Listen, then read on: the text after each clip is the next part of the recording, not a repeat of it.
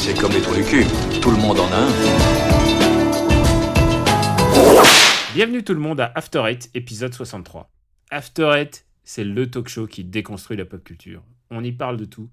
Ciné, comics, séries, bouquins, jeux vidéo. Et en fait, aujourd'hui, on va parler un peu de tout. On va parler un peu de ciné, un peu de jeux vidéo, et même beaucoup de ça, puisque on va à la fois revenir sur le 3 et on va aussi parler de Jurassic World. Je, je m'étais gardé un peu le sujet en réserve parce que, parce que je me suis dit merde, je suis seul de l'équipe à, à m'être traîné euh, pour le voir. Et puis surtout, il est sorti que très tardivement aux États-Unis, suffisamment tardivement pour que tu ailles le voir, Benjamin. Il est sorti il y a trois jours aux USA, donc euh, je pouvais pas trop le voir avant. Donc, Hello, Benjamin. Oui, salut Daniel, salut les auditeurs.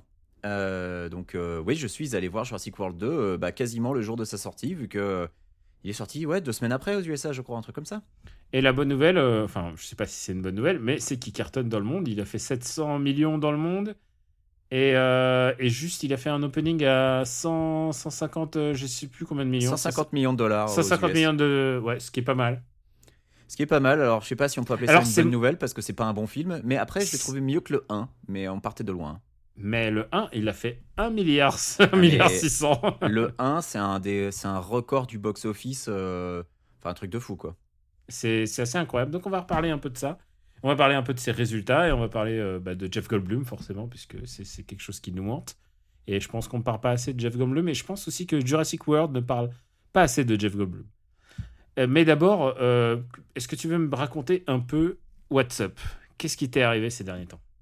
Alors, ces derniers temps, eh bien, j'ai joué, à, joué pas mal de jeux vidéo ces derniers temps, puisque bah, je me suis remis à Fury sur Switch, euh, parce que j'avais un peu arrêté d'y jouer sur Steam à une époque euh, pour jouer à d'autres trucs. Là, bon, bah, il est, je l'ai repris sur Switch et je l'ai terminé sur Switch. Et euh, j'ai aussi terminé Céleste, et j'ai aussi récupéré toutes les fraises, les fraises normales de Céleste. Et alors, ce qui est intéressant avec Fury comme avec Céleste, c'est qu'en fait, une fois que tu as terminé le jeu, bah, t'as pas terminé le jeu, parce que dans les deux cas, le post-game est vachement important. Dans Fury, une fois que tu termines le jeu en niveau difficulté normale, bah, tu débloques le niveau difficulté Furieur, qui selon euh, les dires des développeurs est euh, vraiment le niveau difficulté dans lequel tu es censé y jouer. Alors euh, moi j'y suis allé confiant, je me suis dit bon bah c'est bon, j'ai terminé le jeu, allez je relance une partie au niveau difficulté supérieur, ça devrait, ça devrait passer. Et ben je me suis fait apprendre l'humilité par le premier boss qui m'a défoncé, donc pour l'instant j'en suis là, je l'ai pas encore battu. Ça débloque aussi un mode qui s'appelle One More Fight. Alors je me demande si ça, ça fait pas partie du DLC. Euh, il y a- je crois qu'il y a eu un, un DLC gratuit qui est sorti et je, je me demande si ce truc-là n'est pas apporté par ce DLC. En tout cas, dans la version Switch, il y est de base. Euh, et euh, le One More Fight, c'est un, un autre boss qui, pour le coup, est lui aussi assez, assez tendax. Donc euh, voilà, donc pour l'instant, j'en suis là.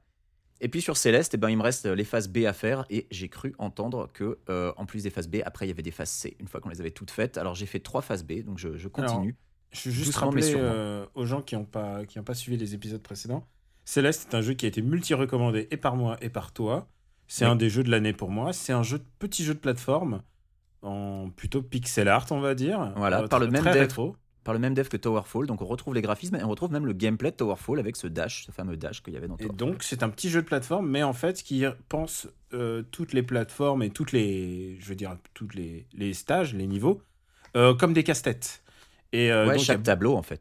Ouais, et, et il est très progressif, c'est-à-dire chaque élément est introduit de manière, euh, dans la synergie du jeu, et au fur et à mesure, cet élément, euh, plateforme qui bouge, ou, euh, ou sol empoisonné, ou quelque chose, va devenir un modèle récurrent, et ensuite compléter un peu le gameplay, et ça devient, au bout d'un moment, quelque chose de très, très, très compliqué, très baroque, j'ai envie de dire. Très technique, ouais. C'est c'est vraiment un jeu où tu sens la progression et c'est extrêmement bien conçu avec vraiment beaucoup de talent. Et il y a un euh, point commun avec un jeu que je suis en train de finir en ce moment, euh, qui est euh, Dark Souls. Je me refinis Dark Souls dans Mastered. C'est le genre de jeu qui te fait te sentir mieux quand tu le, le termines. C'est-à-dire, tu te sens plus objectivement plus fort. Tu as senti que tu as vaincu quelque chose. Et chaque stage de Céleste, tu as toujours cette, joie, tu as envie de la partager aux gens, tu as envie de raconter ce que tu as vécu. Et en fait, euh, bon, ça, reste qu'un jeu vidéo, mais tu as l'impression d'avoir accompli quelque chose. Et le sentiment d'accomplissement dans ces jeux, en particulier Fury, Céleste et Dark Souls, euh, il est très très important.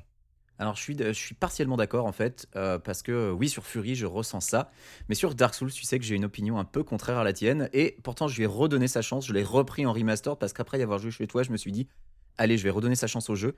Et en fait, dans Dark Souls, quand je bats un boss, mon sentiment, c'est putain, plus jamais ça. Et euh, c'est le problème, euh, c'est ce qui m'a fait re-abandonner gamer Dark en Souls. fait, je crois que c'est ça. Ah, ça doit être ça. Mais du coup, j'ai re-abandonné Dark Souls. Je me rends compte que je n'ai vraiment aucune envie de jouer à ce truc. Je ne m'y amuse pas, il n'y a rien à faire. Je prends vraiment pas de plaisir. Même quand je bats un boss, euh, moi, j'ai vraiment l'impression d'avoir fini une corvée et, et de me dire que putain, il me reste, j'ai fait un huitième du jeu, bah, ça me semble un cauchemar. Alors que tu vois, Fury, oui, j'ai ce sentiment d'accomplissement. Quand j'ai battu un boss, je me suis dit, ça y est, putain, j'ai maîtrisé le truc, j'ai compris les patterns, j'ai appréhendé le bidule. Et, je comprends que toi, c'est ce que tu ressens dans Dark Souls, mais moi, pas du tout. Et c'est vraiment, je, fais un blocage complet sur Dark Souls, je ne sais pas pourquoi. Et c'est vraiment un jeu que je voudrais aimer, mais non, je le re-abandonne pour la deuxième fois. Je pense que je le rachèterai pas une troisième fois. hein. C'est bon, je l'ai- fait, j'ai payé ma dette. Euh, je, voilà. Je pense qu'il y a un moment où le défi est trop important pour l'être humain et donc euh, tu... il faut, faut, faut, faut, laisser, faut laisser passer. T'as terminé Fury Euh, Oui, bien sûr, j'ai fini Fury. Mais en, en mode furrieur ou euh, Non, non, non, j'ai terminé le jeu normal et j'ai adoré. D'accord. Euh, et puis alors, c'est l'occasion puisque euh, bah, c'était le 3. Et euh, je sais que... Alors, euh, attends, d'abord, je vais, je vais faire un tout petit peu d'actu euh, de mon côté. Euh, j'ai enregistré pas un, mais deux pilotes cette semaine. Euh, des pilotes pour des, euh, bah, des émissions du RPU. Donc, euh, l'émission consacrée aux jeux vidéo. J'ai pas encore annoncé ce que c'est. Évidemment, ça, ça va être les vacances, enfin plutôt les vacances. Les gens vont tous partir en vacances. C'est peut-être pas le moment de lancer un truc de jeu vidéo pendant les vacances. Et en même temps, on va, je pense qu'on va en enregistrer. pour que les gens écoutent sur les routes des vacances, peut-être. Ouais, ouais. Et euh, ça serait... alors, du coup, ça sera une émission vidéo, mais aussi en podcast. Euh, Ah oui, vidéo, peut-être pas alors. Ouais. Oui, oui, c'est vidéo. Et euh, du coup, on a un concept vraiment chouette. Et euh, vraiment, j'ai hâte que, de montrer ça aux gens. Là, on est en train de calibrer. C'est pas moi la technique, évidemment, euh, parce que déjà, déjà niveau son, je suis quand même très très ric-rac. Mais alors, je peux dire qu'en vidéo, je touche pas une cacahuète. Et donc, voilà, c'est on, est en, en pleine production. Et aussi, j'ai enregistré le pilote de, du podcast sur James Bond. Alors, je tiens à dire que sans doute le, le Patreon, c'est ce qui euh, devait arriver, à- va arriver, euh, est en train de baisser. C'est le moment où justement, euh, c'est on passe, on va passer sous le cap euh, du podcast James Bond. Et je me suis dit, allez, on Bah, fait du quand coup, même. faut l'annuler, du coup. Du coup, non, je me suis dit, on va faire ce pilote maintenant, comme ça, on est au-dessus, et les gens, ils verront.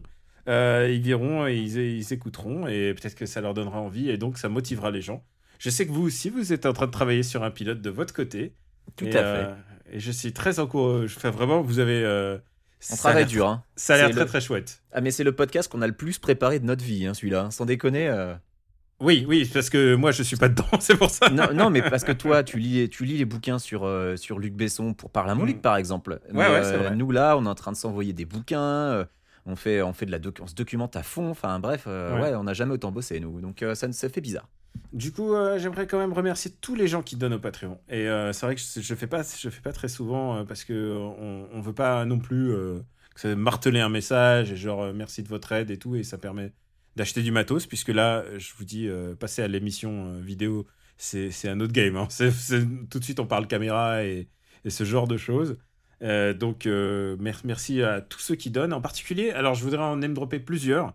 C'est des gens qui donnent euh, plus que de raisons euh, sur, le euh, Patreon. C'est ceux que je devrais normalement euh, remercier, remercier parce qu'ils ont dépassé un stade au-dessus des, des 40 dollars. Et je voudrais remercier particulièrement Guillaume Jett, euh, qui est un ami, un, un friend of the show, qui, donne, qui donne vraiment beaucoup, et un autre qui s'appelle Kassar, et il donne vraiment beaucoup. Et, et puis voilà, enfin, je voudrais vous remercier tous, remercier tous ceux qui donnent plus que de raisons, et c'est merci de nous faire, euh, bah, de faire fonctionner ce truc, de faire fonctionner euh, les serveurs. Je tiens, ah, je remercie aussi euh, Eric Vartel, et, et puis je- voilà, je crois que c'est à peu près, c'est à peu près tout ceux qui me, ceux qui me, ceux qui me viennent. Faudrait que je fasse une liste, faudrait que je prépare mieux en fait. Faudrait hein, préparer les remerciements quand même. C'est vrai. Non, mais là déjà, déjà. C'est un mais en métier, fait, hein, regarde ZQSD, ça fait 30 épisodes qu'ils le font. Maintenant, ils savent. ils- Ah ouais, ouais. Bon, en même temps, ils ont, ils ont la, ils ont la binou d'un côté. C'est pour ça, ça, ils sont stimulés. Stimulés. En plus, c'est toute une équipe qui est mobilisée, tu vois, pour un même, pour un même objectif, quoi. Donc, euh, merci à tous ceux qui donnent. Ça m'a permis d'enregistrer ces pilotes et j'espère vous proposer des chouettes podcasts pour quand vous arrivez. Euh, pour quand vous re- rentre- rentrerez de vacances ou même vous reviendrez, voilà. ou peut-être même avant, on ne sait pas encore. Euh, et pour ma part, donc moi j'ai joué à Dark Souls que j'ai que j'ai à peu près twitché presque en intégralité euh, donc sur euh, twitch.tv euh, slash Robotics. Peut-être il faudrait je- que je le Twitch hein, pour prendre plus de plaisir, je sais pas. Ah franchement, quand les gens, tu sens les gens avec toi, t'as l'impression que c'est c'est des Genki Dama, t'as l'impression que c'est Son Goku et, et qu'il lève les bras pour que tu quand tu butes un boss devant tout le monde, c'est vraiment il y a un truc de de euh, de défi vraiment vraiment c'est ça te, ça te donne des palpitations quoi. C'est vraiment très très satisfaisant. Et, euh, et du coup, on voulait aussi parler jeux vidéo puisque c'est le 3 et euh, et euh, papa, il a fait euh, juste un petit, un petit bonus de Super Ciné Battle. Il a raconté un peu son E3. C'est un bonus que je vais mettre gratuitement à disposition, puisqu'on en parle maintenant et ça serait dégueulasse de ne pas le laisser gratuitement. Normalement, les bonus, on les laisse pour, pour, pour un certain niveau de, pat- de Patreon. Mais celui-là, je vais le laisser en bonus, comme ça, vous aurez tous l'avis de papa. Ouais, il, sera, il sera ravi de savoir que son avis est à l'œil. On le mettra en lien sur le, sur le post sur le site. Exactement. Et, euh, et donc, euh, voilà, tu voulais parler un peu de l'E3, toi aussi. Moi, je sais que demain, j'enregistre Gaijin Dash, et je sais qu'on va en reparler, mais je te laisse la- la- l'honneur pour commencer. Bah écoute, euh, moi j'ai fait un, un top 3 et un bottom 3 euh, de, de- de ce que j'ai apprécié pendant cette E3, donc bah, on va peut-être pouvoir en discuter un peu. Parmi, mes, parmi mes bonnes surprises, bah, déjà il y a eu le trailer de Cyberpunk euh, 2077, euh, même s'il n'y avait pas de gameplay, mais c'est quand Il même n'y un avait pas de gameplay montré, mais par contre, il, le gameplay était euh, en bien closed door je crois. hein. bien close door, ouais. Voilà, bah, comme je n'étais pas à l'E3 cette année, je n'ai pas eu la chance euh, de, de- d'y avoir droit. Puis même que si j'avais été à l'E3 cette année, c'est pas dit que j'aurais eu accès au Bien Closed Doors. Donc, euh, quoi qu'il en soit, euh, ça fait bien envie, tout ce qu'on a vu, ça fait bien envie. Et puis, bah, on sait que c'est des projets, généralement, c'est pas des manchots, donc ils savent à peu près développer un jeu. Donc, euh, je l'attends, euh, je l'attends avec une, une, impatiente, une impatience non dissimulée. Je ne sais pas si toi, c'est la même chose. Qu'est-ce que tu penses de Cyberpunk? Est-ce que c'est un, est-ce que c'est un setup qui te branche déjà? Euh, bah écoute, j'ai pas fini Witcher 3. J'ai- euh, Witcher 3, il y avait un système de combat qui me, qui me déplaisait beaucoup et je sais pas, il y avait un truc qui me déplaisait dans, dans tout, tout l'univers de Witcher 3. Je crois qu'il y a un truc. Ah, C'était pas était juste la maniabilité, alors c'était aussi l'univers? Ouais, il y avait un truc qui me, qui me, qui m'enchantait pas en fait. La manière de faire les dialogues aussi me, cette espèce de, t'as l'impression que les gens ne se regardent pas vraiment en fait. T'as l'impression qu'ils se regardent en biais et que c'est un peu une théâtre de, de manette. Mais je lui ai quand même donné sa chance. Je suis arrivé presque à la fin quand même. Et, euh, et puis je m'en suis lassé un peu à la fin. Et, euh, et je me dis à chaque fois, est-ce que je l'efface de mon, de mon disque dur de, mon- de, PS, de PS4 ou pas? Et peut-être que je vais lui donner sa chance, mais les gens m'ont dit, ah, il reste encore 10 heures derrière. Et j'ai fait, ah putain, je, je sais pas si j'aurai la patience. Ouais, ça fait peur. en fait. Mais, mais du coup, Cyberpunk, euh, écoute, pourquoi pas Pourquoi pas Euh, On a joué à un jeu Cyberpunk, toi et moi, il n'y a pas si longtemps. La, la vidéo est disponible sur euh, youtube.com slash Robotics, puisque on a joué il n'y a pas À si Detroit. longtemps à Detroit, Mhm. qui est une autre version de monde Cyberpunk. Euh, celle-là m'intéresse beaucoup plus. Je, sans, spoiler, sans spoiler la vidéo, celle-là m'a l'air quand même beaucoup, beaucoup plus intéressante et surtout, elle a l'air, euh, elle a l'air assez cohérente en fait. Voilà, donc euh, ouais, pourquoi pas. D'accord, donc euh, Cyberpunk, Cyberpunk, ça peut être ta cam éventuellement. Ah ouais, ouais, complètement. Et puis en plus, j'essaierai d'y jouer en version originale. Je me remettrai à, à jour sur mon polonais. Donc voilà.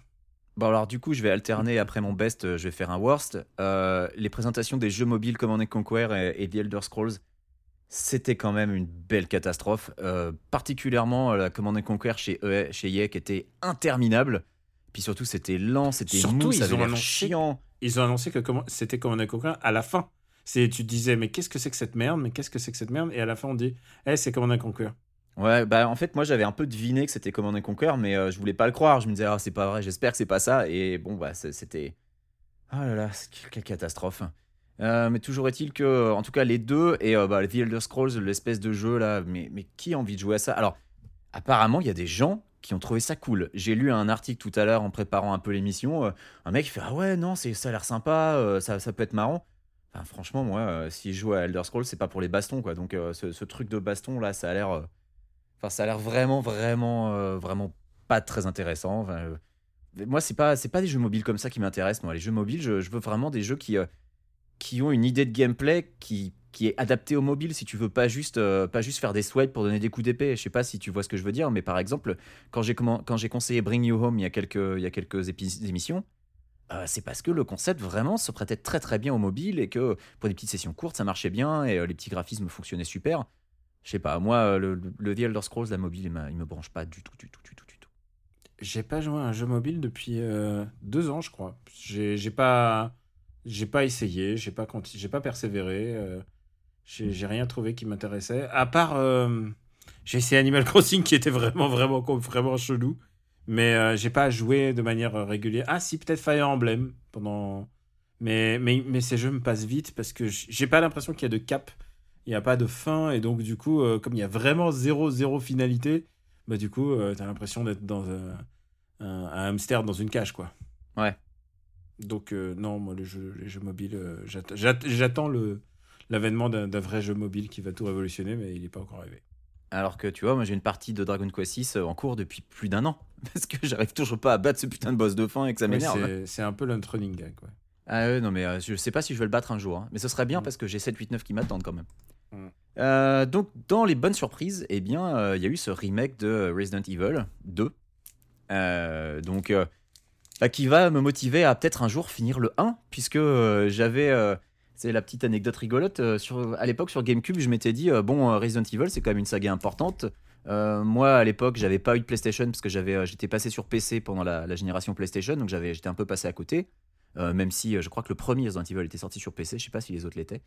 Mais toujours est-il que j'avais acheté Resident Evil 1, 2, 3, Code Veronica 0 et 4 sur GameCube. Et qu'au final, j'ai abandonné le 1 à peu près au milieu parce que euh, je flippais trop. Et euh, le seul que j'ai fait au final, c'est le 4. complétiste, quand même. Mais euh, un peu. Mais du coup, j'ai un peu. Attends, j'ai fait mentir ma tradition puisque j'ai quand même fait le 4, vu que le 4 faisait pas peur. Mais j'ai vachement réfléchi à ce qui me faisait peur dans le 1, et au final, je crois que c'est le, le stress induit par les sauvegardes limitées et le fait que si tu sauvegardes à un mauvais moment, quand t'as pas beaucoup de vie, pas beaucoup d'herbe, et ben euh, t'as quasiment plus qu'à recommencer du début, et qu'au final, ça rajoute au stress, et c'est ça qui m'a qui m'a un peu keblo. Je pense que c'est un jeu qu'il faudrait que je fasse avec, euh, avec une FAQ, histoire de, de me balader tranquille. Et puis la version GameCube, elle est quand même assez chaude parce que, euh, tu sais, euh, une fois que tu tues les zombies, ensuite ils reviennent transformés en, je sais plus comment ils s'appellent, des Crimson Heads ou un truc comme ça, et ils sont giga forts et ils peuvent te décapiter euh, juste en te rattrapant. Donc elle était un peu tendax quand même, la version GameCube. Mais bah, ce Resident Evil 2 remake me donne un peu envie, faut avouer. Euh, Ah, même pas si, du tout. C'est vrai? Pas du tout, parce que je déteste le jeu original, en fait. Ah, qu'est-ce que tu lui reproches? Euh, bah écoute, c'est un qu'il est assez en- populaire le, pro- le deuxième quand même. Ouais, ouais, mais je sais que j'ai. Je vais à contre-courant, mais en fait, le problème, c'était que c'est un jeu en deux CD qui t'obligeait à faire deux fois le même jeu, en fait. Et Ah. qu- quand je dis deux fois le même jeu, c'est que tu faisais deux fois les mêmes épreuves. Genre, t'as un joyau, t'as le- la tête du tigre, tu mets. Chacun met euh, le, même joyau dans le même œil du tigre et il faisait les mêmes actions alors que ça aurait pu être vraiment plus intelligemment écrit.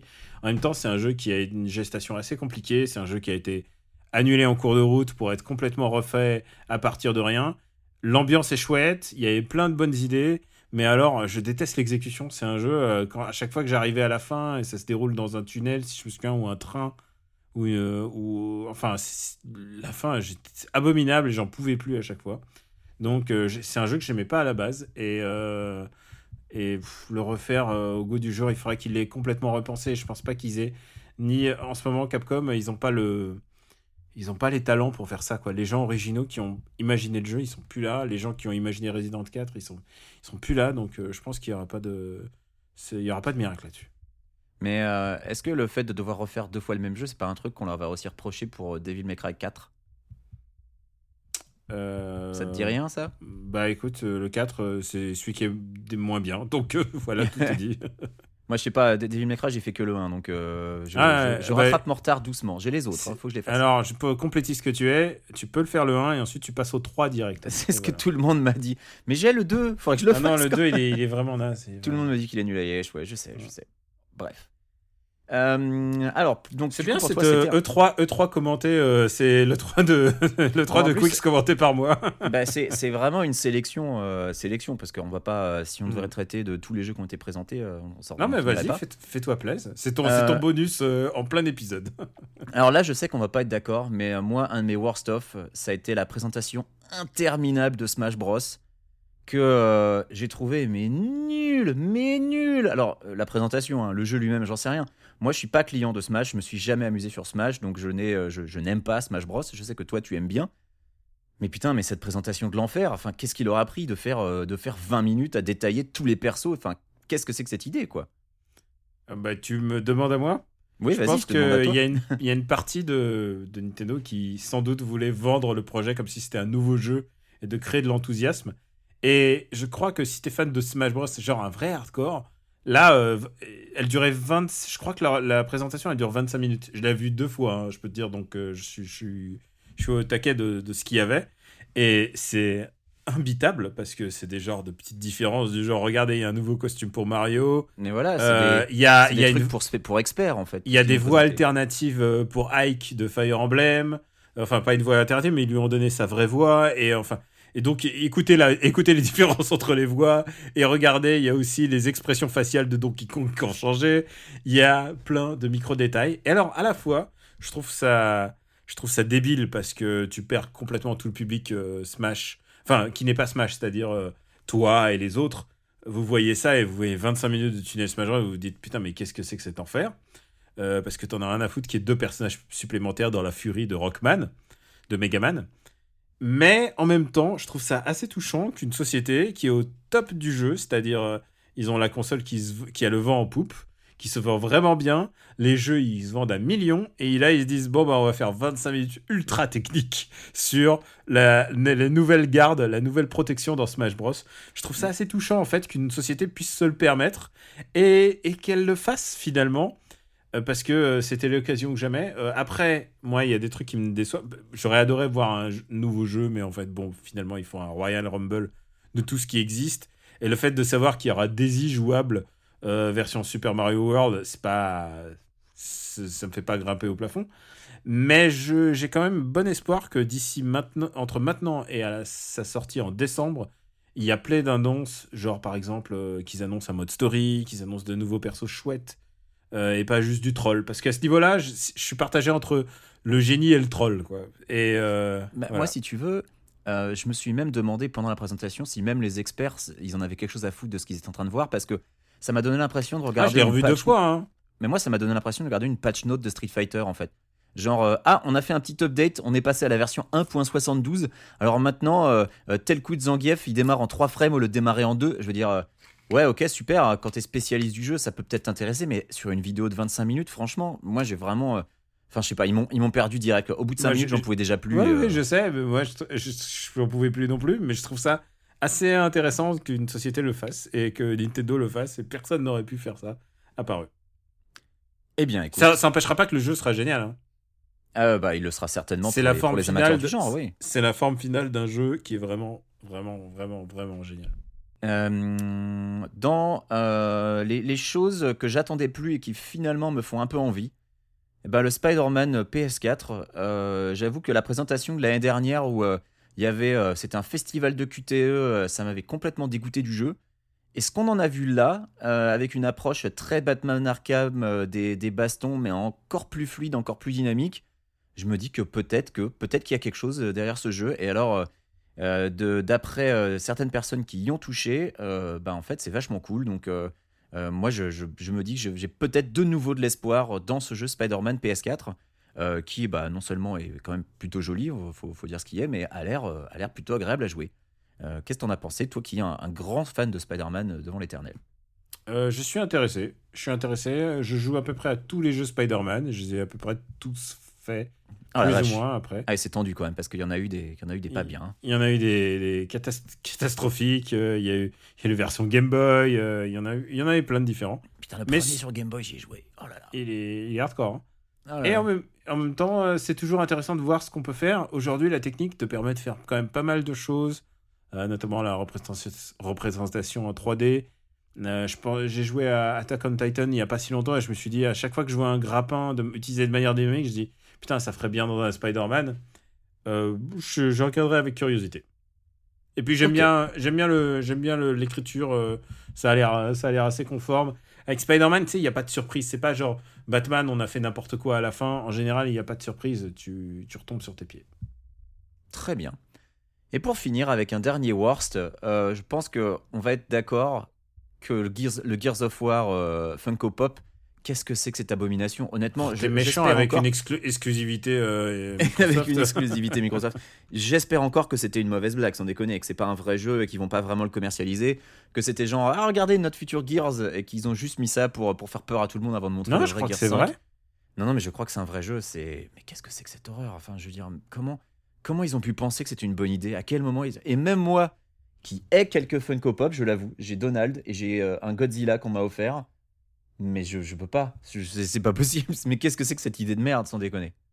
C'était vraiment euh, c'est le le new low d'une conférence Microsoft qui pourtant euh, était pas trop mal. Il faut quand même l'avouer, la conférence Microsoft cette année, ils ont, ils ont balancé du jeu. Alors, il n'y a, y a rien d'exclusif euh, parce que tout sortira sur PC, mais, euh, mais globalement, elle était quand même plutôt solide, la conférence Microsoft. Alors, ce truc-là, c'était vraiment. Bah alors, le- elle est solide parce qu'il y avait tous les l'erreur. jeux, de- y avait tous les jeux qui étaient attirants ailleurs, quoi. Bah oui, et puis il y a, Tous les jeux a- qu'on aura partout, quoi. Voilà, il y a tous les jeux Microsoft qu'on aura sur PC. Donc, euh, ça, Voilà. ça fait plutôt envie de se dire que j'aurai tout ça sur PC dans quelques mois. Mais euh, sinon, ouais, Gears Pop, c'était vraiment. euh, pff, oh là quelle abomination. Si tu me permets de rajouter quelque chose, Mais je t'en prie. euh, moi j'ai qu'une seule envie, c'est Sekiro. Sekiro, c'est le. Je trouve que le titre est nul. Euh, ils auraient pu l'appeler Tenchu, mais en fait, ils- à l'origine, normalement, le jeu, le jeu était basé sur un Tenchu. C'est le nouveau jeu de Miyazaki. Miyazaki, donc, c'est le, le génie derrière euh, Dark Souls et euh, Bloodborne. Euh, il réalise pas souvent des jeux, et là, c'est une vraie réalisation. Il le réalise pour le compte d'Activision. Et, et voilà, c'est le nouveau From Software, et ils Mais ont l'air de, ils ont l'air de partir dans des directions très intéressantes. Quoi. La licence Tenchu appartient à Activision, non? Ouais, ouais, et normalement, ils étaient partis avec l'idée de Donc, faire un Tenchu, et, et ça a changé en cours de route. Et surtout qu'en plus, quand on a vu les vidéos, tout le monde disait Tenchu, Tenchu, Tenchu. Et en fait, ah bah non, c'est Kiro. Et il y, a un- bah, y a des gimmicks très particuliers qui sont pas des gimmicks de ninja. Et en fait, si tu fais un Tenchu, il faut faire un jeu de ninja, donc d'infiltration. C'est pas du tout une mécanique d'infiltration. Mais par contre, euh, on, on me vend du rêve. hein. Il n'y a pas de barre de vie. Il n'y a pas de grind. Il n'y a pas de niveau à passer. Euh, C'était euh, un monde ouvert dans lequel tu es un, un être fini. Voilà, tu n'as pas de progression magique. Tu peux équiper toutes les armes. Ça m'a l'air. euh, ça m'a C'est le jeu, c'est le jeu que j'attends le plus. Euh, tout court maintenant, je crois. Je crois que c'est vraiment le jeu que qui me fait le plus envie. On m'a fait beaucoup de promesses. Et, euh, et le truc, c'est que en même temps, c'est que sur PlayStation 4, Sony a, montré, a montré Ghost of Tsushima, Tout à fait. euh, qui est vachement beau, mais alors qui a l'air, qui est zéro intéressant. Ça a l'air d'être le jeu d'action. C'est réalisé par Sucker Punch, et voilà, ils, f- ils font des jeux d'action et euh, ça, va être un jeu, un jeu d'action. Mais Sekiro, ça a l'air de me vendre euh, quelque chose de nouveau, quelque chose qui va dans des directions qui n'ont pas été explorées. Et c'est ça qui m'intéresse dans un jeu, c'est d'être surpris. Et là, j'ai l'impression que je vais en prendre plein la gueule. Donc voilà, euh, je suis très impatient de, de voir Sekiro. Et voilà, c'est ça. J'ai j'ai l'impression de faire mon, mon Gaijin Dash euh, déjà un peu avant. Euh, euh, j'étais j'étais comme, comme toi, j'étais un peu perplexe devant la présentation Nintendo, euh, qui m'a vendu un super jeu de robot avec un montage pip pam poum, euh, tu comprends rien à ce Ouais. qui se passe. Ce qui est con parce que en fait, quand tu vois le jeu tourner, euh, ils ont montré le jeu après. euh, bah en fait, c'est beaucoup plus clair. Et, et après, euh, on t'annonce ça et puis derrière, il y avait pas grand chose, bizarrement pas grand chose à part Nintendo. Il y a un Fire Emblem, mais un Fire Emblem qui a l'air un peu euh, différent. Avec des troupes, mais en même temps, t'as l'impression que ça n'a aucune espèce d'importance. mais moi, Fire Emblem, j'ai l'impression qu'il en sort un tous les ans, donc c'est un peu, un peu le problème. Mais il en sort presque un tous les ans. Euh, maintenant, euh, c'est quelque chose qui. Ils ont, ils, une boîte qui fait que les Fire Emblem, et voilà. Ouais. Euh, mais mais j'aime bien, j'aime bien Fire Emblem. Je, en général, c'est toujours, c'est toujours un bon fixe tactics pour moi, et je trouve qu'il n'y a plus beaucoup de jeux tactics. C'est marrant parce qu'avant, les tactics, il y en avait un très fa- c'était très facile à faire, et on en faisait des plâtrés, et maintenant, on n'en fait plus tant que ça. Donc euh, voilà, ça me fait plaisir d'avoir quand même un, Emblem. Et le reste, c'était quand même très très entendu. Euh, voilà. Je- Et, et je crois que Sekiro, j'en ai parlé. Voilà, Sekiro. Voilà. Le nom, est, ce titre est nul. quoi. Mais bon, à part ça, c'est tout va bien. Bah, on peut parler d'un truc avec un titre nul aussi Jurassic World Fallen Kingdom. Let's suite. do this. C'est de ce côté qu'il faut regarder. Sa papaya Ça vous dirait un ice cream avec mon ami et moi Casse-toi, sale gominé.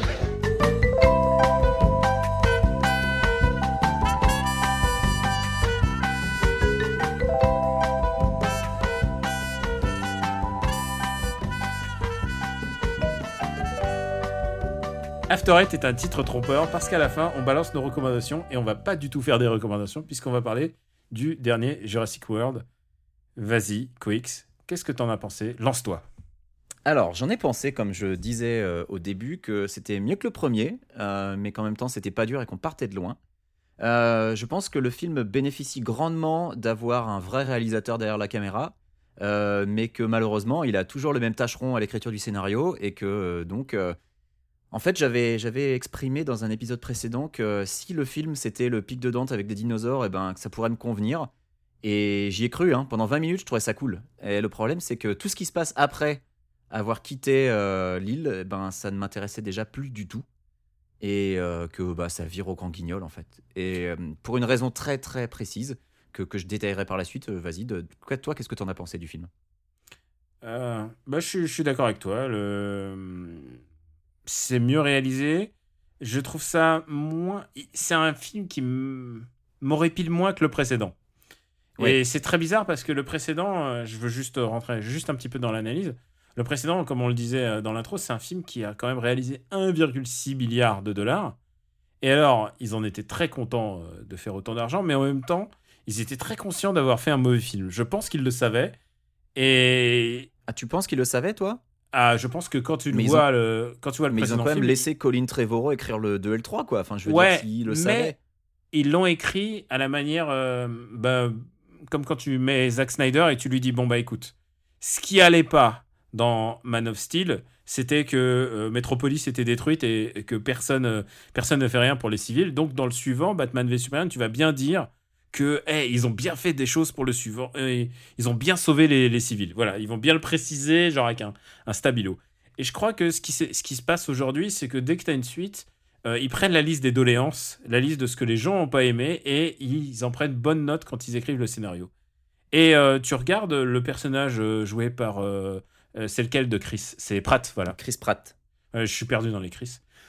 Donc, donc, il prête Chris Pratt. Il était trop pas sympathique, il était arrogant et tout. Et du coup, bah, ils ont un peu baissé cette arrogance et ils lui ont donné un personnage qui est beaucoup plus proche de Star-Lord, en fait. C'est-à-dire, C'est il fait des il est vannes. plus sympa dans celui-là. Il est plus Mais même, sympa. euh, La fille. même Bryce Dallas Howard est plus sympa euh, que dans le premier. hein. Alors, c'est plus que plus sympa. Dans le premier, elle commence en étant la méchante du film. C'est la méchante. premier, la meuf. c'est la méchante, c'est elle qui ordonne tout, c'est elle qui qui, bah, qui elle, est, elle est témoin de, de ce de ce tyrannosaure euh, euh, Alors, l'Indominus Rex. l'Indominus Rex. Enfin, merci de merci, merci expert en mutant en, en Ah, dinosaure mutant. Ah, mais t'inquiète pas, c'est ma principale doléance en fait. Mais vas-y, termine. Du coup, euh, cette meuf est super experte en, en, en, en dinosaure de méchant. Et c'est la méchante. Et puis, elle a, elle a vaguement un arc de rédemption. Et tout d'un coup, elle devient la gentille par je ne sais quel miracle. Et donc, du coup, eh ben, dans celui-là, bah, elle, est- elle, commence, elle commence dans une putain d'association humanitaire, quoi.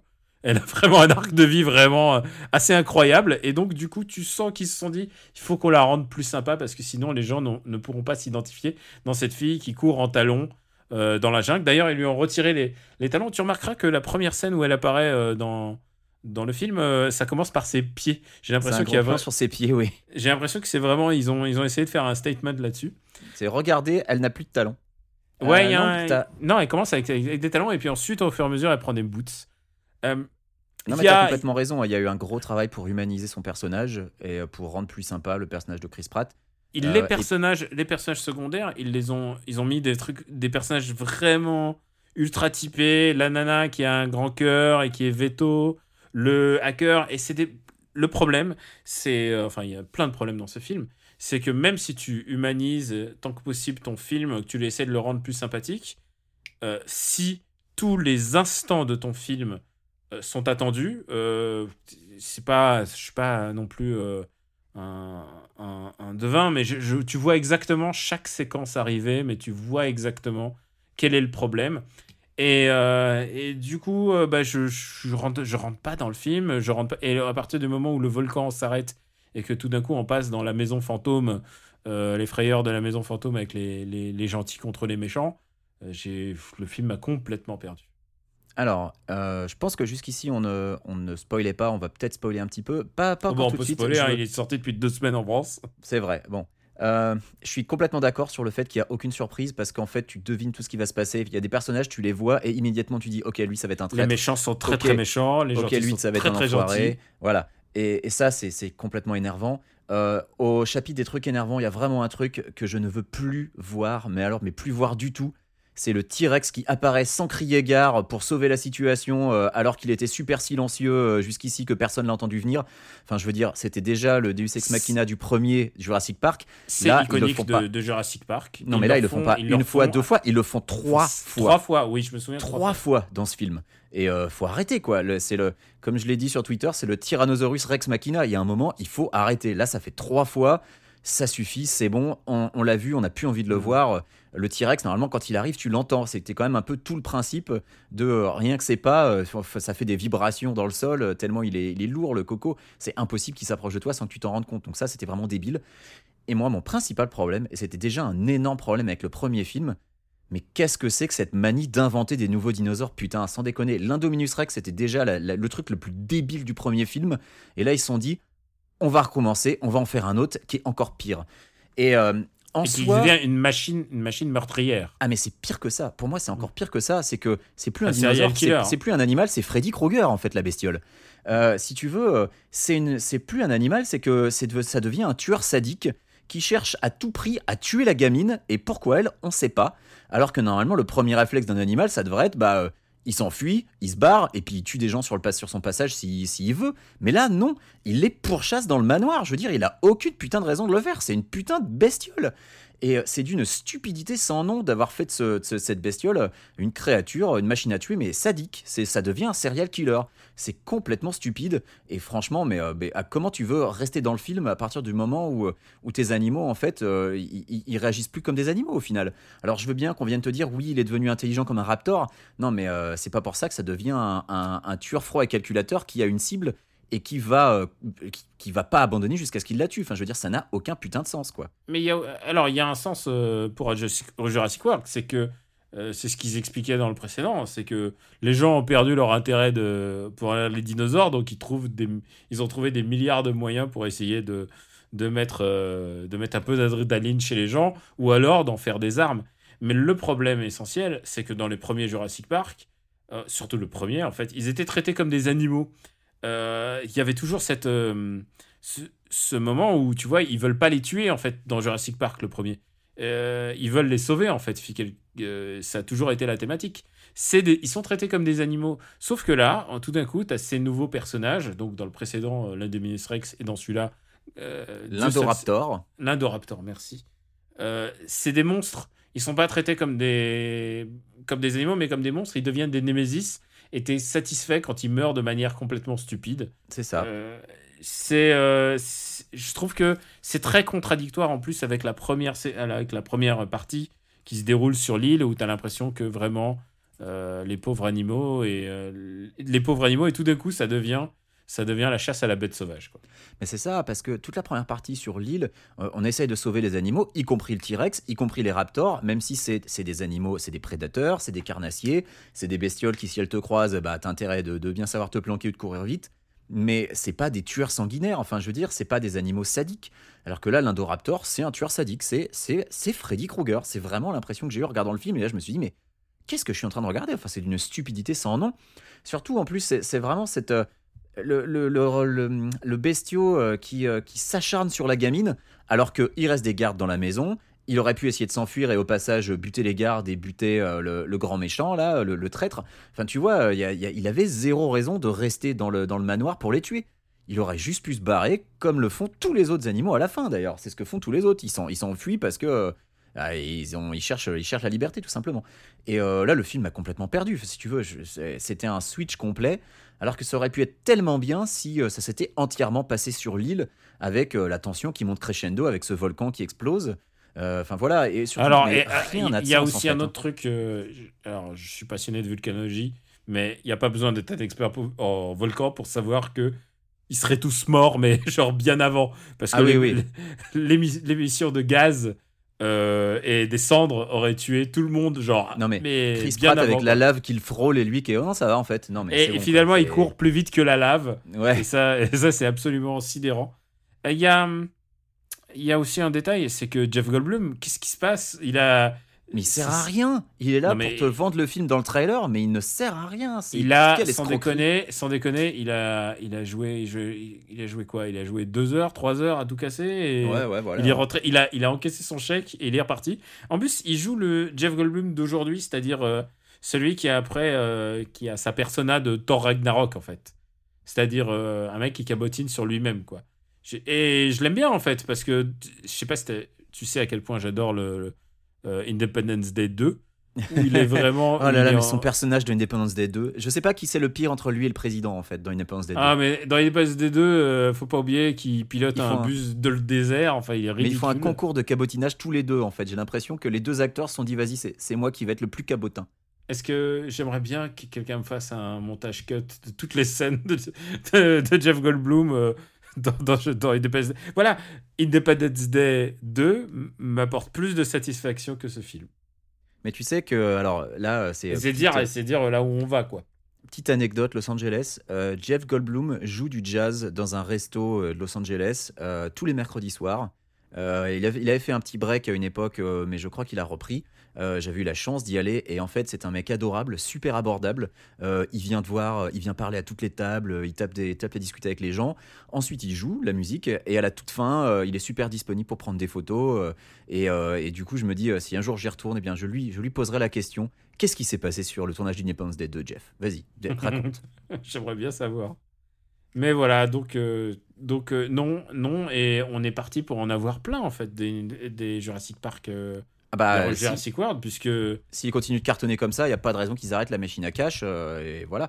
Et en fait, alors, un, des trucs sur lequel tu as complètement raison, sur euh, ils ont pris euh, les, les doléances des gens sur le premier et les ont gommés du 2. Par exemple, tout ce qui était placement produit, qui était mais insupportable dans le premier, à tous les plans, il y avait un placement produit. Là, il n'y a plus rien. Ils ont vraiment, ils se sont dit bon bah ça, ça n'a pas plu, non mais sans déconner. Donc du coup, on le remet pas. Mais euh, le premier avait aussi pour le, pour comme principal défaut d'être un, remake évident du premier Jurassic Park, mais en complètement raté. Et là, pour le 2, t'as l'impression qu'il y a une envie de remaker le monde perdu avec l'idée des dinosaures dans la ville, mais que, bah, en fait, on n'a pas eu le temps, donc ce sera pour le 3. Donc je sais pas. Je sais pas euh, ce qui, ce qui, vers où le film va, mais, euh, mais franchement, ça, ça, fait pas, ça fait pas rêver, quoi. Et, et vraiment, tu sens que Bayona, il a fait tout ce qu'il a pu, mais que le script, il était prisonnier d'un script merdique et que, malheureusement, euh, parce qu'il y a vraiment des, il y a des, J'espère a- que c'est un film qu'il a fait pour avoir un autre film derrière. bah, j'espère aussi que c'était, ça faisait partie d'un contrat pour que derrière, il puisse avoir un peu les, les mains libres. Mais en plus, for il y a- you, one for me. mais il y a des plans, tu sens qu'il y a une envie de cinéma en plus. Dans certains plans, tu te dis, ah là, il y a quelque chose, mais, mais malheureusement, euh, ça, ça sert un propos qui est, pff, qui est catastrophique. Enfin, je veux dire, mais J'ai bien aimé le personnage de, qui est joué par euh, Daniela Pineda, donc l'infirmière, euh, qui, est assez, euh, qui est assez rigolote, et je pense que elle aurait gagné à être mieux, mieux développée, en fait. Ouais, et qui est un peu badass aussi. Mais le problème, c'est que les personnages sont euh, parfois sont balancés, euh, tu sais pas comment. Enfin, tu vois, par exemple, le personnage du, euh, du hacker euh, qui est insupportable et que tu as envie de voir crever à chaque fois qu'il apparaît à l'écran. Il y a un moment quand ils sont sur le bateau, hop, il se fait embarquer, et puis, et puis là, euh, tout le monde est là, genre, oh là là, mais qu'est-ce qui va lui arriver? Et en fait, tu sais pas, il disparaît du film pendant 25 minutes, et après, hop, il réapparaît dans un autre rôle. Là, genre, mais qu'est-ce que c'est que cette écriture? Enfin, c'est quoi ces personnages qu'on. Oh, bah, on va les mettre dans un coin, et puis euh, on, les remettra dans le script quand on en aura besoin. Enfin, tu vois, c'est. Oh là là, l'écriture de Colin Trevorrow, ça va pas du tout, du tout, quoi. Mais il, est, il est temps que ce type soit vraiment vu comme l'escroquerie qu'il est. Et euh, Book of Henry, ça a quand même un petit peu calmé tout le monde. Et euh, on rappelle qu'il s'est quand même fait virer d'un Star Wars, un Colin Trevorrow, possiblement suite à, à l'échec catastrophique de Book of Henry. Mais malheureusement, comme il a touché le pactole avec Jurassic World 1, eh ben, il y a des chances que cette licence-là, il y reste attaché, vu qu'il est producteur exécutif en plus. Donc euh, bah, on n'est on n'est pas sorti de l'auberge. Euh, juste pour euh, conclure, il y a euh, un, euh, un camarade et confrère et ami euh, youtubeur qui s'appelle Mea qui a, qui sorti une vidéo juste aujourd'hui, donc elle sera dispo depuis déjà un bout de temps, donc vous pouvez en profiter, où il analyse Jurassic Park de manière différente à Papa, qui de notoriété publique n'aime pas, n'aime pas Jurassic Park, mais qu'il le décrit et l'analyse beaucoup par le prisme du méta puisque c'était déjà un premier film méta et tu parlais de, de produits dérivés, c'est un film qui est un le produit dérivé de lui-même en fait. Et, euh, et tu parlais de placement produit, le placement produit de, de Jurassic Park et de Jurassic World, il devient horrible quand c'est quelque chose d'externe à lui-même qui ne sert pas le, le propos du film. Quand c'est des, quand c'est des goodies dérivés dans le film, c'est génial, c'est c'est vraiment Ah bah, le- Jurassic Park, voilà, présentait les, c'est- présentait les jouets qu'il allait te vendre en fait. C'est ça qui était balèze avec Jurassic Ouais. Park 1. que le public que le public qui va à Jurassic Park finalement c'est une métaphore de toi donc voilà je vous en recommande de, de regarder cette vidéo de meurtre on va la mettre en lien euh, sur le sur le site That was wonderful. Bravo! I loved that. Oh, it was great! Well, it was pretty good. Well, it wasn't bad. Well, there were parts of it that weren't very good, It though. could have been a lot better. I didn't really like it. It was pretty terrible. It was bad. It was awful. Was Get terrible. him away! Hey, boo! Boo!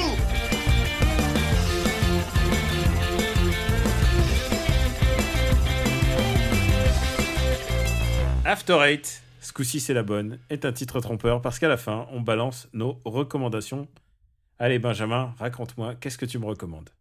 Eh bien, je te recommande un autre film qui est sorti euh, aux USA il y a peu et qui sort en France dans quelques semaines. Il s'agit tout simplement de Incredibles 2, donc euh, Les Indestructibles numéro 2, le dernier Pixar, le dernier Brad Bird pour Pixar, euh, qui est donc, eh bien, une nouvelle fois, nous narre l'histoire de la famille, euh, dont ça y est, j'ai déjà oublié leur nom de famille, c'est quoi, c'est Car Euh, Non, c'est quoi leur nom de famille? Ah, tu, bah, je me sens con. Bon, euh, bref, c'est la même famille que dans le 1, et le film reprend exactement là où le 1 s'arrêtait. Donc, si vous ne vous souvenez pas comment le film Indestructible 1 se termine, eh bien, il peut être utile de le revoir, et c'est d'ailleurs ce que j'ai fait. Mais en tout cas, Indestructible 2, euh, il prend le parti en fait de, focaliser un tout petit peu plus sur la femme. Euh, donc, ça y est, j'ai aussi oublié son prénom. Bah, décidément, la vieillesse, ça va pas du tout. Hélène Parr C'est Hélène, merci. C'est la Parr, famille Parr, euh, c'est pas la famille Carr, comme- voilà. voilà comme Martin Parr le, le photographe Voilà, je savais que c'était en une syllabe, mais je sais pas pourquoi j'avais Car en tête. Bon, bref, euh, ne pas confondre avec Cars, qui est une autre série de Pixar. Euh, et donc, euh, l'histoire, le pitch, c'est que donc les super-héros ben, sont de nouveau un petit peu mal vus, pour des raisons que bah, ça, ça- ça se produit au tout début du film. Euh, mais heureusement, euh, pour Hélène Parr, euh, elle a un, bienfaiteur qui est joué. Euh, bah, je vais pas dire qui c'est en fait, comme ça, ce sera la surprise. Si jamais vous ne le savez pas, vous reconnaîtrez peut-être sa voix. Et c'est donc un, bienfaiteur, c'est un, un mécène un peu, c'est un type riche qui a fait fortune dans les, télécommunications, je crois, qui lui a une haute estime des super-héros et qui décide en fait de la financer en secret. Donc c'est un peu son, c'est un peu euh, Batman Incorporated si tu veux, sauf que c'est pas lui le super-héros, c'est Hélène qui agit euh, pour son compte. Et pendant ce temps-là, euh, bah, son mari découvre euh, les joies d'être euh, homme au foyer et donc de s'occuper de ses enfants. Et il y a une longue partie du film qui en fait est, euh, uniquement là-dessus. Et, c'est un, un grief, c'est quelque chose qui était reproché au film euh, de pas assez mettre en scène la famille, euh, puisque euh, bah, ce, sera ce sera réservé au dernier arc euh, pour voir la famille euh, euh, tout entière interagir. Et donc je te disais que j'avais revu le, premier Indestructible avant d'aller voir celui-ci. Et euh, bah, ça m'a permis déjà de constater euh, plusieurs choses. Euh, la première, c'est que d'un point de vue technique, le film a très très mal vieilli. Et je pense que c'est lié au fait que c'est le premier Pixar dont tous les personnages principaux étaient des êtres humains. Je pense que les, premiers Toy Story, les premiers Monstres et compagnie vieillissent mieux, puisque ce sont, des, des personnages imaginaires, ce sont des jouets, ce sont des, des- des monstres, alors que là, ce sont des personnages censés être humains, et ça se voit particulièrement sur les personnages secondaires, parce que autant les héros, eux, globalement, ça, ça passe encore, euh, autant euh, les, personnages qui sont un peu dans le décor, euh, en, second plan, eux, ça va plus du tout. Ils, ressemblent vraiment plus à rien. Et, et c'est très dommage parce que le reste du film a au contraire euh, très bien vieilli. Et moi, je trouve même que le film s'est magnifié avec le temps. Euh, je, je, je sais plus si j'avais déjà dit que Les Indestructibles 1 m'avait pas laissé un super souvenir. Et je pense Ah ouais. qu'à l'époque, en fait, mais à l'époque, je pense que j'étais peut-être pas dans les bonnes dispositions que je l'avais vu. euh, peut-être que j'étais pas de bonne humeur, je ne sais pas. Et après l'avoir revu, en fait, je, me- je me suis rendu compte de toute le toute l'intelligence du film, tout le talent d'écriture de Brad Bird et surtout un truc qui est vraiment essentiel et extraordinaire, c'est toute la cohérence de cette équipe, euh, de la, la complémentarité de leurs pouvoirs au moment où, euh, ben voilà, quand ils sont obligés de tous faire équipe euh, pour se défendre. Ah bah, Et, c'est presque les 4 fantastiques Et ouais, bah oui, oui, c'est de toute façon leur pouvoir. Enfin, globalement, t'as as des trucs qui, qui sont exactement les quatre fantastiques. Mais moi, ce que j'ai trouvé vraiment très intelligent, euh, c'est euh, bah, voilà, cette cohérence, cette, complexité de faire en sorte que les pouvoirs euh, soient complémentaires. Et je m'en suis d'autant plus rendu compte que depuis, bah, on a eu plein de films de super-héros. Faut quand même se rappeler que le premier euh, Incredibles, il a 14 ans. Enfin, c'était il y a 14 ans. Il est sorti en 2004. Euh, euh, Arrête-moi si je me trompe. Quand est sorti le premier Iron Man? Euh, le premier Iron Man, c'est 2006, 2007 C'est 2007 ça, c'est après. Et donc, euh, que ce film est sorti à une époque où les films de super-héros avaient pas la côte, hein, que c'était l'époque où on se tapait les films des 4 Fantastiques de la Fox, euh, que les meilleurs films de super-héros, ça devait être X-Men 2. Enfin, tu vois, à l'époque, Incredibles, il est sorti. euh, on- on 2008. n'avait pas encore même, la. Ouais, ça doit être ça. 2008, ouais. Il est sorti à une époque où on n'avait pas encore la recette magique pour faire des films de super-héros. Et, euh, et bah, depuis, il y a eu Avengers, depuis, il y a eu JLA, et euh, qu'on se rend compte que faire des films avec une équipe qui fonctionne, et bah, c'est pas si facile que ça. Et que le premier Indestructible y arrivait vraiment très très bien. Donc, du coup, j'ai bien. je- je- j'ai euh, revu à la hausse le premier Incredibles, malgré donc sa technique qui. euh, est complètement dépassée, surtout, surtout par rapport à Incredibles 2, où alors là, moi je me suis pris une claque, comme ça faisait longtemps que je m'en étais pas pris depuis devant un film Pixar. Et bah, comme à chaque fois, ils ont encore monté en niveau. Euh, techniquement, c'est incroyable. Il y a des passages où, euh, franchement, j'étais euh, sur le cul. Pixar, c'est toujours les maîtres du game. hein. Ils dominent toujours le, truc. Quoi que fasse la concurrence, elle aura, toujours un train de retard sur Pixar. C'est super impressionnant. À noter toutefois, il y a plusieurs passages où il y a des effets stroboscopiques supra violents et qui durent en plus. Il y en a un, ça dure presque 30 secondes. Donc si vous êtes sujet à des crises d'épilepsie photosensible, eh bien, je pense qu'il faudrait peut-être attendre que le film sorte en DVD pour que vous puissiez le regarder dans une, dans une pièce bien éclairée. Parce qu'au cinéma, il y a moyen que ça fasse très très mal. Euh, et d'ailleurs, euh, ça a été euh, signalé, et depuis, euh, certains cinémas qui euh, ont un affichage qui le signalent. Euh, parce que moi, je trouve ça assez maboule que Disney n'y ait pas pensé au moment de la sortie du film. Mais toujours est-il que Incredibles 2, moi, j'ai trouvé ça vraiment excellent. Et je le recommande chaudement. Après, euh, vous attendez pas à tomber sur le cul. Il y a un twist, mais il est quand même assez prévisible. Euh, c'est et euh, aussi à noter, c'est vachement moins violent que le 1. Euh, parce que je sais pas si tu te rappelles, mais dans le 1, les hommes de main euh, du, du méchant, ils se faisaient un peu massacrer quoi. Et même le méchant lui-même, il meurt d'une manière assez horrible. Euh, et je du coup, ça, ça me laissait penser quand même que le premier Incredibles pour les enfants, c'était tendax. Euh, Il y avait beaucoup d'enfants dans ma séance. Ça reste un peu tendax parce qu'il y a quand même de la violence à l'écran, mine de rien. Mais il n'y a pas de, de mort dans, de la même, du même calibre que dans le premier. Donc je pense que c'est plus adapté à un public jeune. Voilà, j'ai été très long, je suis, j'en suis désolé, mais je recommande chaudement Incredibles 2 quand il sortira chez vous. À toi, Daniel. Euh, bah, du coup, moi, je vais faire une re-recommandation, comme on a l'habitude de faire souvent euh, quand on voit un film un peu en décalé. Euh, J'ai vu A Quiet Place, un film qui s'appelle Sans un bruit en France, euh, que tu avais recommandé à l'époque parce qu'il était sorti aux États-Unis. Tout à fait. Euh, un film réalisé par euh, John Krasinski, où, qui, où il joue le rôle principal en compagnie de sa femme Emily Blunt. voilà, son et, à l'écran et à la ville. Et juste pour résumer, bah, c'est dans un monde post-apocalyp- post-apocalyptique. Les survivants, ils vivent sous la menace de, d'extraterrestres ou de créatures qui sont très sensibles au son, c'est-à-dire le moindre son que l'on pourrait émettre ou dire, et tout d'un coup, les extraterrestres arrivent. Euh, c'est vraiment un film, euh, alors évidemment, c'est facile de euh, tirer des lignes, des, des- voir des proximités avec le style de, de Shyamalan. Évidemment, on pense tous à Signs, puisque c'est un peu le même archétype de film d'ambiance et en même temps où il y a une résolution assez logique par rapport à ce qui arrive, et puis évidemment des, des éventuels plot holes ou des choses où on pourrait se dire c'est c'est bizarre ce qu'ils font quand même. Et la résolution, tu la vois arriver de loin, mais c'est pas, c'est pas ça qui fait le film en fait. Non, effectivement, c'est pas ça qui fait le film. Euh, moi, ce qui compte pour moi dans un film, c'est aussi le, le voyage émotionnel euh, que qu'il me provoque. Et, euh, et là, tu vois une famille, et c'est un film qui est évidemment une métaphore sur euh, bah, faire grandir tes enfants dans un monde dans un monde qui les déteste et dans un monde où ils n'ont aucune chance de survivre. Euh, évidemment, euh, je sais pas ce qui- comment va la vie de John Krasinski, mais évidemment, ça doit lui dire- évoquer des choses. Euh, je suis pas père, mais évidemment, c'est euh, c'est un sujet assez fort. C'est un film sur l'angoisse, c'est un film sur comment tu peux faire pour protéger ce que tu aimes et comment tu peux faire quand tu n'y arrives pas. C'est un... comment tu peux tout perdre aussi sur, mais du, du jour au lendemain euh, sur sur sur Ouais. une connerie en fait. J'ai trouvé que c'était un film très intelligent parce que euh, il était, il justifie le fait que cette famille survit parce que il y a leur fille euh, qui est euh, qui est sourde et muette et donc du coup ils savent parler la langue des signes et donc ce qui explique qu'il n'y a pas beaucoup de dialogue dans le film mais surtout qu'ils arrivent à communiquer entre eux et que tout le monde se comprend en sachant que c'est une évidence et ils n'ont pas besoin de le répéter ou de le signifier pour le film. C'est un film assez intelligent parce qu'il te laisse, il te laisse euh, comprendre des choses, beaucoup de choses par toi-même. Et je trouve aussi que c'est vraiment quelque chose de très important. Euh, la fille qui joue donc la, fille de la famille qui est sourde et muette, elle l'est vraiment euh, dans, la vie et ça se sent dans sa manière de jouer, ça se sent dans, sa manière d'agir. Et euh, il semblerait qu'elle ait écrit bah, pas mal de post-it et de notes aux gens pour leur dire comment agiraient vraiment des gens qui sont sourds et muets et quelles seraient les scènes intelligentes à jouer ou à, pour mettre ça en valeur.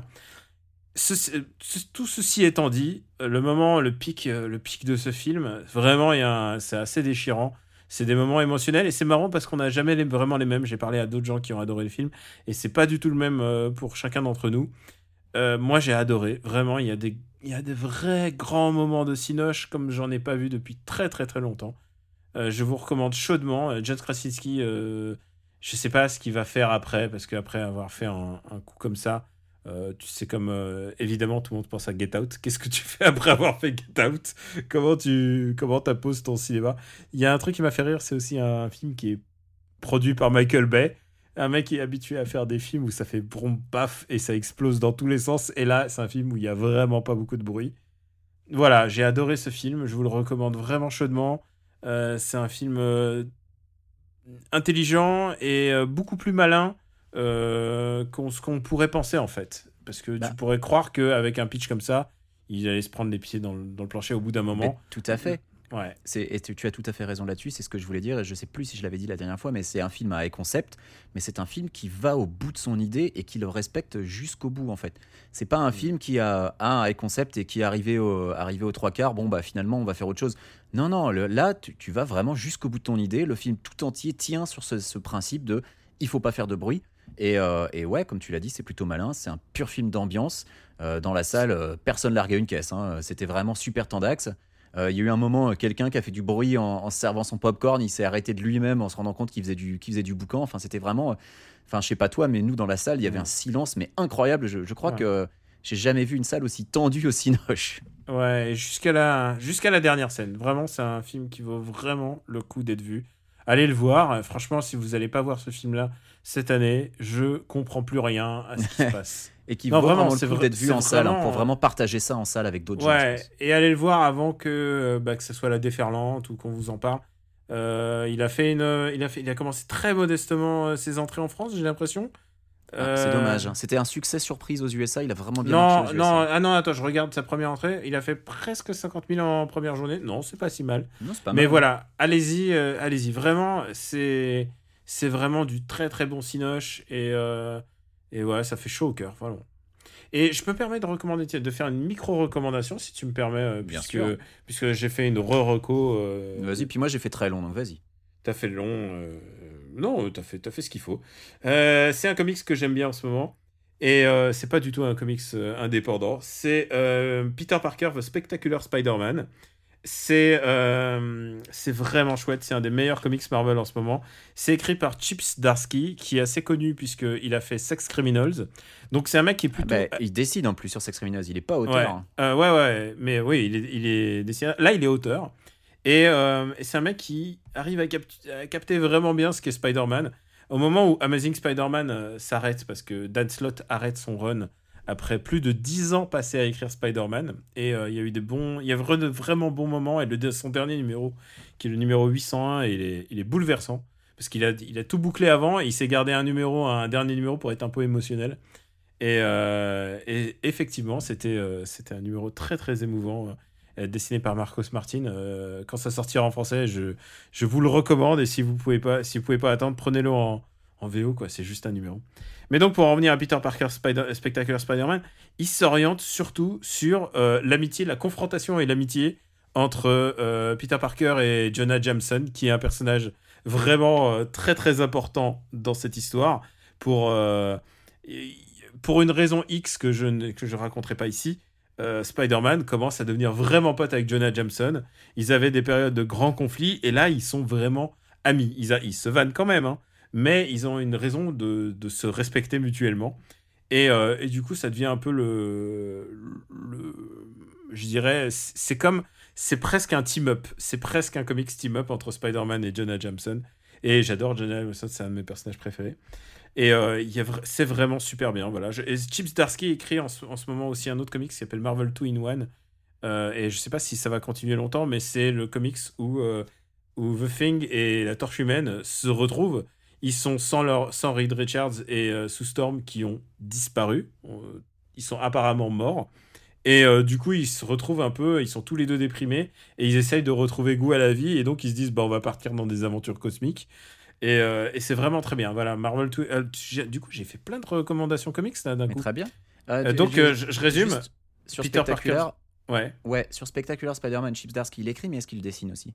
Non, alors il dessine pas, mais, mais par contre, au dessin, euh, c'est con que je l'ai pas précisé, c'est Adam Kubert euh, Ah, qui fait, qui fait euh, 70% des, des comics, donc c'est c'est vraiment très très joli. Et quand c'est pas lui, c'est vraiment très très beau. Et, euh, et en plus, il y a eu un annuel qui est sorti euh, juste là, juste euh, il y, a, il y a quelques jours, où c'est Michael Allred qui dessine et Chris Bacalo aussi. Donc vraiment, c'est une série, il y a vraiment de très très très bons dessinateurs qui succèdent. C'est vraiment un vrai plaisir. Je pense que c'est mon, c'est mon comics Marvel préféré en ce moment.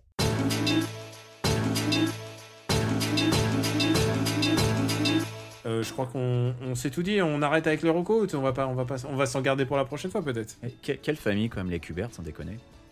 Ah bah ça c'est le génie de, de père en fils. Même si le père est pour moi un des plus grands génies du comics quand même. Joe Kubert c'est c'est euh, c'est un vrai dessinateur. Et surtout il y a un truc qui est particulier avec Joe Kubert par rapport à tous les autres dessinateurs euh, de sa génération et même celle d'après. euh, je pense à, John Byrne, même John Buscema à la rigueur. Joe Kubert son trait n'a jamais changé quoi. Il est toujours resté au top top top quoi qu'il arrive. Même si euh, je retirais un John Byrne ou, ou Buscema. Mais, mais vraiment, le dessin de Kubert, de Joe Kubert. Et puis bon, bah, il a quand même fait deux gamins qui sont quand même très très doués, c'est quand même pas mal. Bon, je crois qu'on s'est tout dit. On va passer à la phase finale. Et la phase finale, c'est tu nous dis où peut-on te retrouver, Benjamin François, alias. Alors, on peut me retrouver euh, sur Twitter KWYXZ, euh, sur afterit.fr, sur les forums de Gamecult. Euh, bientôt, prochainement à Burbank, hein, si jamais ça tente des gens. Euh, et puis, c'est déjà pas mal. Et puis, dans Parle à mon Luc, euh, rappelons-le, hein, Arthur les mini-mois, toujours dans les bacs. Et puis, dans, dans un futur podcast avec papa sur lequel on travaille, hein, dont on a parlé tout à l'heure. Voilà, c'est déjà pas mal. À toi, Daniel, où peut-on te retrouver? Je vais faire que l'actu. C'est Camille Robotics sur euh, Twitter. Vous pouvez me retrouver aussi sur Twitch, euh, twitch.tv slash Camille Robotics, ou sur YouTube, maintenant, euh, où on peut te retrouver aussi accessoirement, puisque il y, a une vrai. vidéo, il y a une vidéo de toi et moi en train de jouer à Arthur et les Minimois sur GBA. Et ensuite, on s'est enfariné Taxi 3 sur GBA aussi, Ouais. puisque euh, on est allé jusqu'au bout du délire. Donc voilà, Du lourd, c'est disponible sur euh, bah, youtube.com slash Robotics. Euh, et puis, euh, bah, évidemment, After Eight, Super Ciné Battle, MDR, dont c'est les derniers épisodes avant de partir en vacances. Enfin, du moins, l'émission hein, MDR part en vacances. Nous, After Eight, on continue. Tant qu'on tant qu'on est là, on, on, reste présent. Et il en va de même pour Super Ciné Battle. Je voulais aussi remercier tous les gens qui étaient à Lille et qu'on on était ravis de voir lors de notre dédicace à Lille pour le bouquin Super Ciné Battle. Je crois qu'on s'est vraiment tout dit. La phrase rituelle, c'est After Eight sur le site after8.fr. On est disponible sur euh, Apple Podcast ou sur toutes vos applis dédiées. N'hésitez pas à euh, dropper des commentaires et des étoiles. Ça peut aider puisque nous, c'est notre seule manière de, de- À part le bouche à oreille, c'est la seule manière qu'on a de se faire connaître.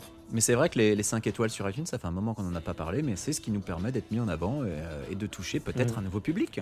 Et surtout qu'il y a, il y a tout un océan de podcasts qui, qui arrive, puisqu'il y a toute une vague de professionnalisation du podcast. Il y a plein de, il y a plein de, de, de podcasts. euh, bah, par exemple, il y a Cozy Corner aussi, euh, de podcasts de discussion. Il y a, il y a hum, notre ami Henri Michel aussi. Il y a plein de podcasts chouettes. Et nous, c'est nous, on aura, n'a jamais accès aux au, aux gros médias. La seule chose qui peut nous faire connaître vraiment, c'est le bouche à oreille, c'est la micro-suggestion, c'est le name dropping. C'est vraiment ce, on est à ce niveau-là de, de, bah, pour, euh, pour grossir. Et c'est aussi pour ça qu'on a, on a fait le RP, c'est parce que comme ça, on n'a pas vraiment à s'en faire. Et c'est aussi fout. pour ça que si vous faites du blablacar cet été et que vous conduisez, vous mettez After Eight sur l'autoradio, vous laissez pas le choix à vos, à vos, à vos passagers et voilà. Oh, ouais, t'imagines, tu Blablacar, tu t- Ah, Ah, voilà. On va s'écouter l'épisode 44 et 45 de Super Ciné Battle. et après, mes gars, on va, on va passer à Parle à mon Luc intégral. J'espère, que vous êtes fan de la ligne verte parce que vous allez être servi. Allez, hop. Tiens, tu sais quoi, ça a traumatisé les gens. Il y a des gens qui m'en parlent, euh, qui m'en parlaient encore ce soir. Mais tu sais, alors je sais plus si je te l'ai déjà dit au dernier épisode, mais la ligne verte, euh, en fait, quand j'ai écouté l'épisode, je me disais putain, il exagère, il exagère, et je me rends compte que j'ai vraiment aucune envie de le revoir en fait. Bah, Mais genre, c'est- c'est 3 heures, mon gars. hein. C'est, tellement ennuyeux en fait. Ouais, ouais, c'est horrible. Tu sais ce que j'en pense déjà. Donc, on vous dit à très bientôt. Merci d'avoir été là. On vous embrasse très fort. Et on vous dit à la prochaine. Bisous, bisous, salut. Ciao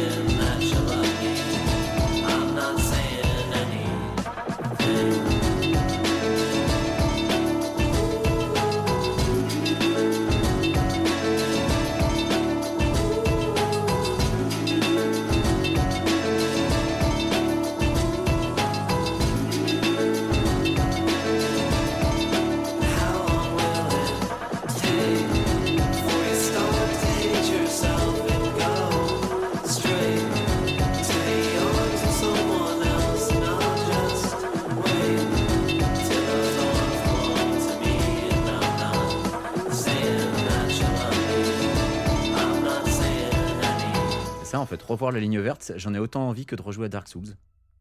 Oh non, faut pas déconner non plus. Moi, j'ai Ah, joué- à Dark Souls avec grand plaisir. Par contre, C'est le, euh, c'est le même sentiment pour moi quoi, c'est vraiment euh, une corvée quoi. par contre, je peux te dire que pas pour beaucoup d'argent, je regarderai la ligne verte en live. Ça, je peux te dire que c'est impossible. Parle à mon Luc, la ligne verte. Attends, qui, a Euh, réalisé, qui a réalisé la ligne verte déjà? C'est comment il s'appelle déjà? Attends, je, je le google. The Green Mile. Réalisé C'est- par... C'est le mec qui a fait. euh, Franck- c'est Franck Darabont. Redemption, C'est Franck Darabon. Parle à mon Franck. Et c'est vrai que Ouais. Shawshank Redemption, c'est un film que j'avais bien aimé sur le coup et que maintenant je me dis, mais putain, mais revoir ça, mais euh, Ouais. j'en ai aucune envie sais- quoi. Tu sais quoi euh, Si on faisait un truc humanitaire ou un truc avec une cause, avec de l'argent qui va à une association, je serais capable de le revoir. Mais comme ça, comme ça, de but en blanc, ça serait horrible, quoi. Et, et surtout pas tout seul, bien sûr. Mais attends, Je vous entraînerai dans ma chute.